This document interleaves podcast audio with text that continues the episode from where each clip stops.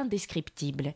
Les cochers s'égosillent à vous offrir dans toutes les langues leurs véhicules à des prix extra modérés, quitte à voir plus tard, sans préjudice à une nuée de va-nu-pieds, qui vous proposent leur office à contretemps avec le même zèle et à des conditions bien plus avantageuses. Pompéi, Pompéi, signori, glapissent en chœur dix ou quinze voix éraillées. Ce n'est qu'après une lutte des plus vives que nous parvenons à nous dépêtrer de cette cohue infernale pour arpenter au hasard une longue via où des cochers persistent à nous poursuivre encore. Deux petits bambins, à peine vêtus, trottinent devant nous en nous indiquant la direction de Pompéi. Voilà bien notre affaire. Nous les encourageons d'un signe de tête et leur joie démonstrative nous dit assez qu'ils ont compris que leur service était accepté. Nous sommes alors un peu plus tranquilles. Cependant, après quelques détours, un cocher plus tenace que ses collègues nous rejoint et s'obstine à nous suivre, dans l'espoir sans doute de vaincre notre résistance. Mon camarade exaspéré s'approche résolument de la voiture et, s'accompagnant d'un mouvement de canne des plus significatifs, le prie de choisir une direction quelconque et de nous laisser en repos. L'automédon ahuri s'empresse de tourner bride aussitôt, dès lors persuadé qu'il s'expose à perdre son temps. Cette fois, du moins, nous sommes définitivement débarrassés. Il faut avoir visité l'Italie pour comprendre ce que les voyageurs y ont à souffrir de l'acharnement des cochers de voitures publiques et de l'affluence de tous les raccrocheurs qui peuplent les endroits fréquentés, misérables à figure sinistre, êtres ignobles, dont l'existence est un problème.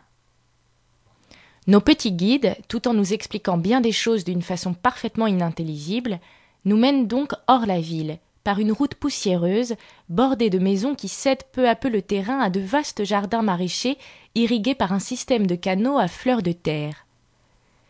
De longues files de légumes, robustes et bien fournis, témoignent de la richesse d'un sol qui ne demande qu'à produire, sous la sauvegarde de haies d'aloès, aux dards aigus, tout prêts à empaler les imprudents qui s'écartent de la bonne voie.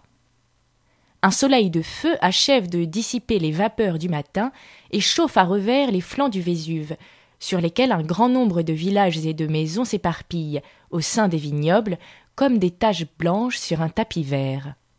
Ces peuples sont vraiment incorrigibles. Le souvenir des catastrophes de Pompéi, d'Herculanum, sans compter d'autres cataclysmes plus récents, ne les effraie pas. Ils construisent à très peu de distance du cratère, on frémit en songeant que tous ces populeux villages, toutes ces coquettes villas peuvent être anéantis par un souffle du volcan irrité. Une grande demi-heure se passe ainsi, sans modification notable de la perspective, pendant que nous pataugeons dans la fine poussière de la route en contournant la base du Vésuve.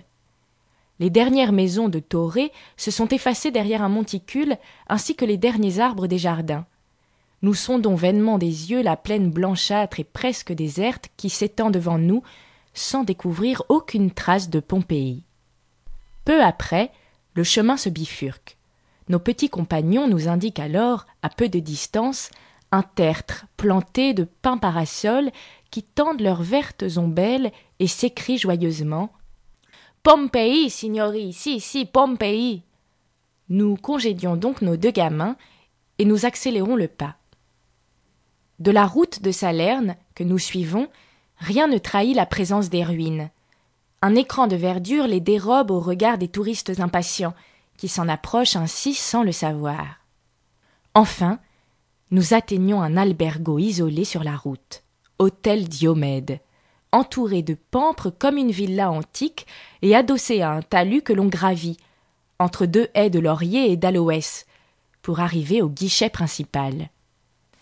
Avant de passer au tourniquet compteur, nous déposons une pièce de deux francs chacun, en échange d'une carte de circulation.